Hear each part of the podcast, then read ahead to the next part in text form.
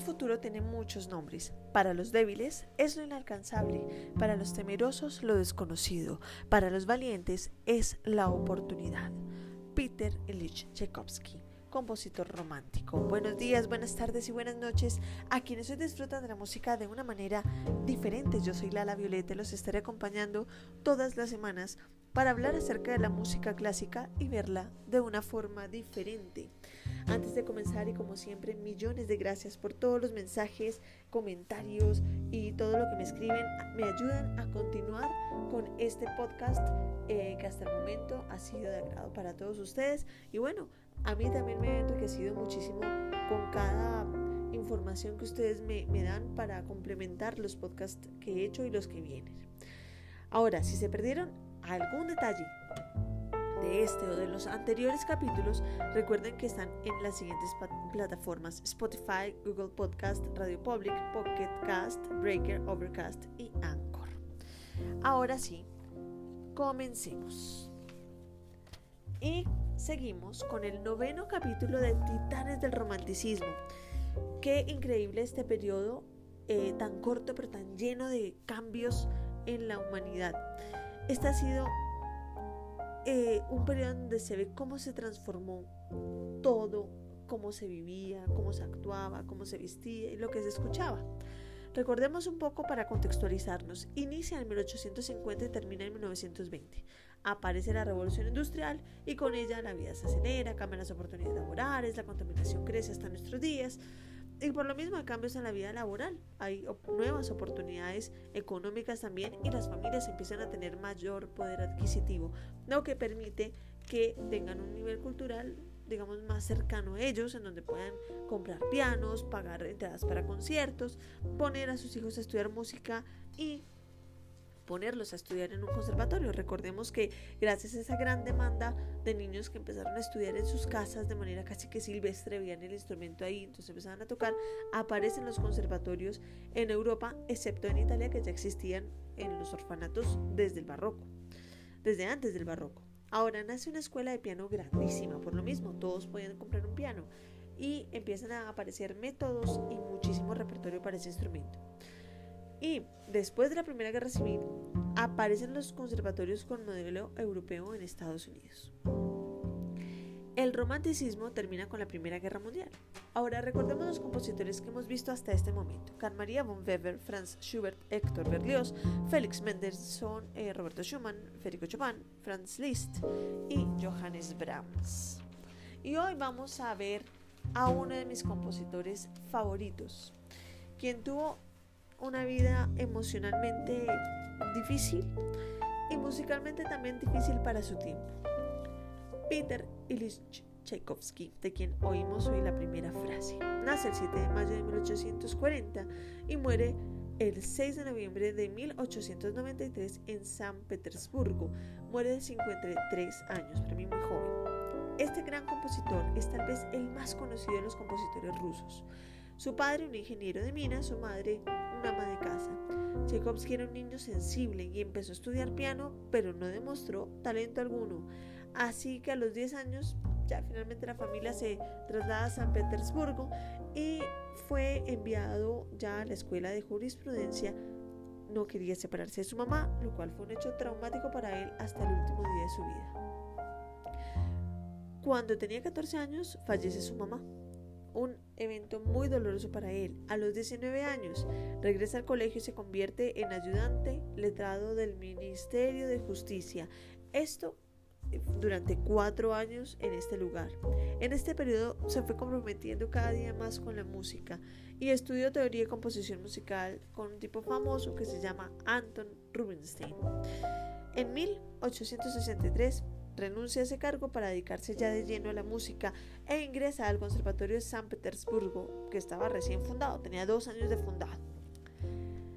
Aparece entonces en la escena el hermano de Anton Rubinstein, Nikolai Rubinstein, quien era el hermano menor de Anton y súper amigo, súper parcero de Tchaikovsky, y fundó el Conservatorio de Moscú. Y como era tan amigo de Tchaikovsky, pues dijo, voy a arriesgarme y le voy a dar la oportunidad laboral a este tipo que me queda tan bien, y lo volvió el profesor de teoría del Conservatorio de Moscú. Tchaikovsky se mantuvo 12 años en ese cargo, en los cuales no solo dio clases, sino que también se dedicó a escribir varias obras importantes de su repertorio. Pero mientras todo esto pasaba, aparecen cinco tipos que eh, también eran rusos, compositores. Para mí los hippies de la época iban en una línea muy diferente de composición y de pensamiento Tchaikovsky y se les denominaba este parche el grupo de los cinco, en donde estaba Balakiriev, Borodin, Kuy, Mussorgsky y Rimsky-Korsakov. ¿Qué pasaba con ellos? Pues trataban de mostrar el nacionalismo en sus obras musicales, alejándose de la manera tradicional de composición. Aunque si ustedes oyen finalmente, pues todos los elementos tradicionales de composición se encuentran en esa música. Es decir, la influencia eh, de estilo musical de Europa Occidental querían sacarla y dejar únicamente la música nacional rusa. Y estos tipos criticaban muchísimo a Tchaikovsky. Eh, por no imitarlos en su manera de pensar, básicamente. O sea, él nunca fue ese parche. Pero de todas maneras, siempre estuvo en, constante composición con ellos. Al igual que ellos, Tchaikovsky se sentía al borde del colapso de su vida entre lo personal y lo laboral, porque aparte de no pegar ningún parche, porque todo el mundo iba como contra la corriente, buscando estilos de composición, todo eso, era gay y entonces eh, socialmente no era aceptado de ninguna forma. En 1877, ya en un esfuerzo por salir de ese estigma eh, en que lo tenían por ser eh, homosexual, se casa con una joven estudiante de medicina, la cual pues era mucho más inestable que él, que era una china joven y, y todo, pero pues obviamente no funcionó. Después de nueve semanas de un infierno vivido en el matrimonio, Tchaikovsky intentó suicidarse y se arrojó al río Moscovia. Finalmente, así como su matrimonio, el intento de suicidio fue un fracaso, porque de ahí no quedó sino una gripa espantosa, porque ese río es helado, entonces no, no le pasó absolutamente nada más. Después, en este periodo de su vida, eh, le sonrió la vida. Finalmente, algo bueno pasó, eh, ya que tuvo un verdadero golpe de suerte, mejor dicho, como decimos, se le apareció la Virgen. Y aparece una señora que se llama Nadiesta von Meck quien era suegra de una, de una sobrina de Tchaikovsky. Durante una década, desde 1880 hasta 1890, esta señora empleó a Debussy, otro compositor así espectacular que más adelante hablaremos de él, para que él le enseñara a sus hijas música en vacaciones. Es decir, hagan de cuenta que yo contrato a, no sé, Andrés Rui para que venga aquí a Colombia una temporada de vacaciones para que le dé clase a mis hijos de música. Era de ese nivel de plata esta señora. Así que después de esto, ella conoce a Tchaikovsky y le empieza a pasar una plata de subsidio anual a Tchaikovsky para que se desarrolle como músico y además le paga una gira para que viaje a Suiza, Francia e Italia.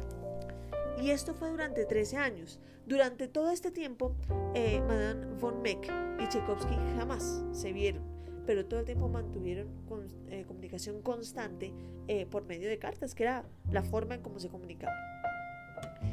Sin embargo, Tchaikovsky jamás superó esa depresión constante que tenía y en ese tiempo eh, logró componer su ópera Eugene Onegin y su cuarta sinfonía, la cual fue dedicada a Madame von Meck.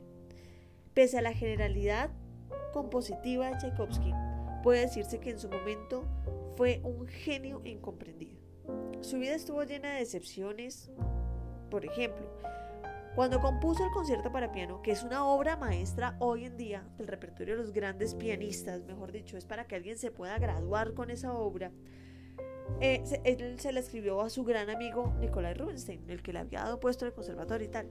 Y este tipo llegó y dijo, no, esa es una obra inejecutable, yo no puedo con ese concierto, y rechazó la obra que le había escrito Tchaikovsky. También pasó con el concierto para violín, otra obra maestra del repertorio de los grandes violinistas, es decir, no todo el mundo la puede tocar, y se la dio a otro gran violinista y él dijo lo mismo, no puedo con eso. Entonces al parecer sus amigos pues no es que fueran así que brillantes en el instrumento porque pues no pudieron con las composiciones y la historia ha demostrado que se pueden ejecutar. En cuanto a su ballet, El lago de los cisnes, que es una obra maravillosa, hermosa, sensible, delicada, eh, como digo yo, visceral. Esa fue estrenada en 1877 y no tuvo buena crítica por parte de los expertos, porque estos decían que era demasiado sinfónico para ser un simple ballet. Esto se repitió también con el estreno de La Bella Durmiente, otro ballet, y el gran ballet que todos conocemos, que es el Cascanueces, que suena hasta en los teléfonos fijos de las casas, una cosa que todo el mundo conoce. Las críticas demostraban la incapacidad de composición de quienes la realizaban, es decir, yo no puedo componer, entonces pues tú que sí compones bien eres malo. Básicamente eso es lo que estaba pasando con los críticos de la época. La música de ballet era completamente básica hasta ese momento. Era un conjunto de simples canciones, agrupaditas, sin mayor coherencia, sin mayor desarrollo musical. Y claro, llega este tipo de esa obra maestra, pues no le sentaba muy bien a la gente que criticaba la música eh, de ballet. El tiempo demostró que Tchaikovsky descubrió y subió el nivel de la música de ballet a un, a un estilo diferente. Fue tan importante este aporte que después de 1900 grandes compositores como Prokofiev, Copland, Stravinsky, Hachaturian escribieron para ballet en este estilo. Fuera de Rusia, Tchaikovsky gozó de una gran demanda como director de sus propias obras. Lo invitaban para que dirigiera sus obras y realizó varias giras por toda Europa. Acordémonos que todo esto también estaba patrocinado eh, por Madame von Meck. Su fama se extendió hasta Estados Unidos, en donde fue invitado a la inauguración del Carnegie Hall en Nueva York. Después de este viaje, volvió a Rusia, en donde escribió su última sinfonía, la sexta, la cual su hermano Modesto, tenía un hermano que se llamaba Modesto, le asignó el nombre de La Patética.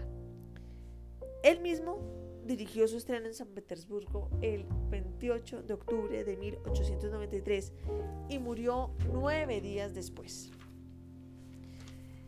En varias oportunidades se afirmó que murió de cólera por tomar agua sin hervir, pero se han encontrado a lo largo del tiempo eh, como pistas de la verdadera muerte, al parecer esa fue la verdadera muerte, y es que se suicidó gracias a esa presión social que tenía y esa depresión que sufría, sufría por el poco entendimiento social a causa de su homosexualidad.